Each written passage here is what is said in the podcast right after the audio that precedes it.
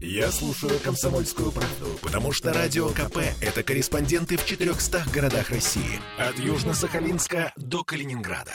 Я слушаю «Радио КП» и тебе рекомендую. Ваш дом на радио. «Комсомольская правда». А мы уже не первую программу говорим о добрососедстве, о добрососедстве как о философском понятии, как о способе жизни, как о, о важной атмосфере э, в новом доме, в новом жилье, в новостройках, по сути дела. И сегодня наша тема – дети. Как детей задействовать во всю эту историю, как их обучить тому, что добрососедство – это естественное состояние жизни. В студии радио «Комсомольская правда» генеральный директор операционного бизнеса группы компании «Ленстройтрест» Денис Заседателев. Денис, здравствуйте. Здравствуйте. Ну, а мне кажется, просто мы очень много я э, предлагаю нашим слушателям послушать нашу предыдущую программу, потому что о самом понятии добрососедства мы уже очень много сказали. Но вот теперь важный момент, да, а как научить детей делать мир вокруг себя лучше. Вообще, почему нужно учить детей добрососедству? У меня такой философский вопрос. А, я, наверное, отвечу так, как к нам пришла эта идея. Мы, когда ходили по кварталу и смотрели, что да, есть там красивые таблички, у нас не курят и так далее, и так далее, но как бы взрослого человека очень тяжело переучить. Угу, да? да. Он сложился, у него привычки сложились, он, да, может быть, понимает, что это плохо, но переучить тяжело. И мы решили попробовать влиять на взрослых через детей. Это очень эффективный способ влияния, потому что когда тебе твой ребенок говорит, папа, не кури здесь, это совершенно другое, чем тебе скажет администратор. Да? Администратору ты можешь нахамить в ответ, а ребенку, наверное, прислушаешься. Ну, так, такая Конечно. История. И мы даже запустили такой проект, у нас уже два года. Он есть, школа добрососедства. У нас проводится в Янеле и в Ютере, куда мы приглашаем детей, именно детей, и им рассказываем, как э, сосуществовать в сообществе по-доброму, да, то есть как, как взаимодействовать. И вот через детей мы как раз в том числе стараемся повлиять на взрослых, да, чтобы они тоже прислушивались к этим терминам. У ребенка, ну, у детей же нет тех рамок, которые есть у нас, которые сформировались в течение жизни, которые на нас влияли те или иные обстоятельства. Они сейчас мир по-другому воспринимают, нежели мы. Угу. И для них это все гораздо более естественнее, чем для нас. То есть у них нет вот это надо закрыться, надо там спрятаться, там я сам себе, да. Они очень легко идут на контакт и очень креативные идеи предлагают в части организации пространства и добрососедства. Дети предлагают вам? Да, ну потому что школа добрососедства предполагает, что дети делают проект, по улучшению жизни в квартале, защищают его, и мы там что-то из этого реализовываем.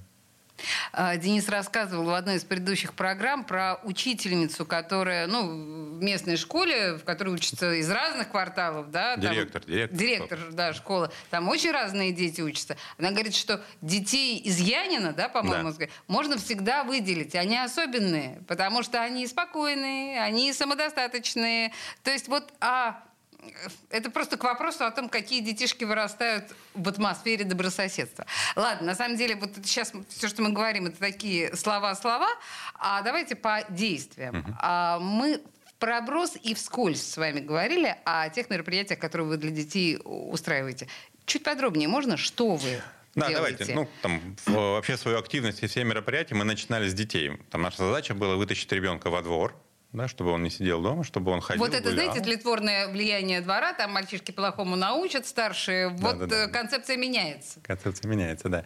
И мы начали как, как раз с мероприятий для детей. У нас в каждом квартале есть сервис, который называется Kids, он называется там Янила Kids, Ютери Kids, Окла Kids, ну, то есть по названию квартала Гатчина Kids и Kids, где профессиональные э, педагоги, которые работают с детьми, да, проводят различные-различные активности и летом, и зимой. То есть мы стараемся, чтобы это было на улице. Как правило, два раза в месяц у нас такие активности в каждом квартале проходят. Это так. педагоги или аниматоры?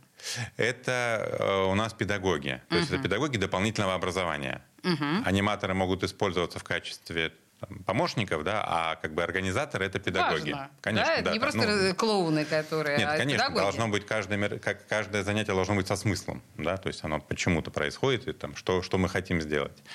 А, далее, когда у нас появилось, э, появились соседские центры, мы расширили, да, и как раз у нас появились и студии рисования для детей, и э, киноактер э, проект, и э, театральная студия для детей. То есть, а более того, да, там в этом году мы попробовали, очень хорошо зашло, и нас очень благодарили, и мы продолжаем. Э, мы делаем детские каникулы. То есть весной и осенью во время детских каникул мы делаем очень такой детальную программу для детей, чем ребенок может на каникулах заняться. Потому что, как правило, и осенние, и весенние каникулы – это время, когда родители работают, и ребенок один дома сидит себе представлен. Да? А мы там придумываем для них активности. Слушайте, это сейчас вы мне расскажете, что за активности вы придумаете, потому что это чудовищная головная боль. Каждый родитель понимает, что осенние и весенние каникулы, зимние это понятно, у нас в большинстве случаев каникулы. Осенние и весенние каникулы – это просто катастрофа, потому что не понимаешь, что делать с ребенком. И что вы с ними делаете? Ну, все, все то же самое, только более, более концентрировано. То есть у нас каждый день какие-то активности на улице, у нас каждый день какие-то занятия в студии, это рисование, это танцы, еще что-нибудь, да. То есть у нас каждый день мы делаем э, просмотр, совместный просмотр фильмов детских, мультфильмов. То есть, ну, набор активностей, да, когда ребенок там целый день занят. А вы представляете себе, потом ребенок постепенно возрастает, возраста, вырастает, да, и у него, в общем-то, формируется очень приличная компания, с которой да, он это с детства плюс, конечно, проводил что, интересное мы, время. Я чуть позже расскажу, мы когда занимались проектом стандартов детских пространств в целом, да, нам психологи говорили, одна из проблем современного ребенка социализация. Да, это вот опять же, да, минус двор, который исчез конечно, из нашей жизни, да, да, да. И дети вырастают, которые не умеют общаться. Это там большая проблема там, как раз вот подрастающего поколения поколения. Поэтому на социализацию мы тоже делаем упор. С какого возраста вы... То есть с какого возраста дети попадают в поле вашего внимания? маленькие, вы тоже ими занимаетесь? Ну, маленькие лет с четырех только с родителями должны быть, да, потому что все-таки мы не детский сад и не, у нас не воспитатели. А вот лет с семи уже приходят самостоятельно. И до какого возраста? Ну, вообще до 12, до 13 лет у нас. Ну, то есть за 15-летних вы уже не беретесь. Или, в принципе, если Это захочет. Это пока. А если захочет 15-летний подросток прийти вот в группу для 12-летних, не пустите? Побоитесь? А, не знаю, это будет, ну, будем смотреть по месту. То есть я, я не могу однозначно сказать, да или нет. Да, хорошо. Есть ли какие-то, слышали ли вы какие-то запросы от жителей, какие-то пожелания, чего им не хватает с точки зрения э, занятий с детьми? Какие-то, может быть, еще активности, которых вы не предусмотрели? Ну, мы, мы, мы немного в другую сторону пошли. Мы э, прошлый год, ну, точнее, весь этот год занимались, прошлый год начали, этот год занимались, э, разрабатывали стандарт детских пространств в целом. То есть мы озаботились вопросом, э, как ребенку, современному ребенку в квартале, причем ребенку, включая подростков, про которых все забывают. Да. Как его, ему себя найти в нашем квартале, что ему надо. Потому что там стандартный подход застройщиков, да, и наш там до некоторого времени, это детская площадка со стандартным набором. Ну, потому что что, должна быть песочница, качелька, там, лавочка и так далее, и так далее. А у детям для развития надо совершенно другое. Им не нужны цветные детские площадки, им не нужны продуманные сценарии игры. Да, вот знаете, там распространенная история, корабль, красивый жмав, такой детская площадка да, да, в виде да. корабля. Отлично, всем взрослым нравится, а детям нет. Мы общались с психологами, педагогами, врачами. Они проводили Парадокс. эксперименты. Ага. Э, ну, то есть эксперимент, сколько ребенок проводит времени на детской площадке. Если детская площадка с понятным сценарием игры, корабль, ну, час.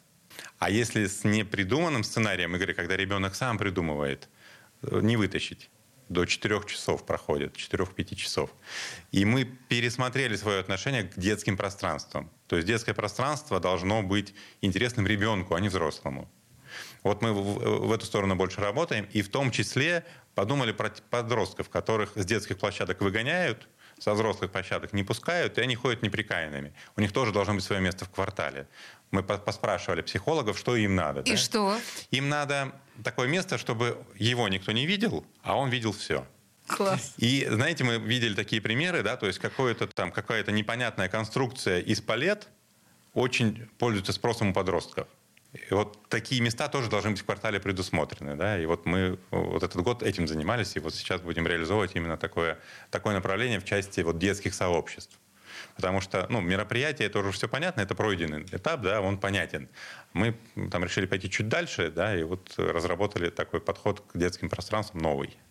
Мне кажется, на вашем примере некоторые психологи могут э, создать научные работы дополнительные, понимаете? То есть вы можете являться абсолютно нормальной такой доказательной базой, учитывая то, что у вас достаточно много народу в ваших кварталах живет. Здесь и количество, э, как это называется, да, участников эксперимента достаточно Достаточно большое. репрезентативная выборка, да.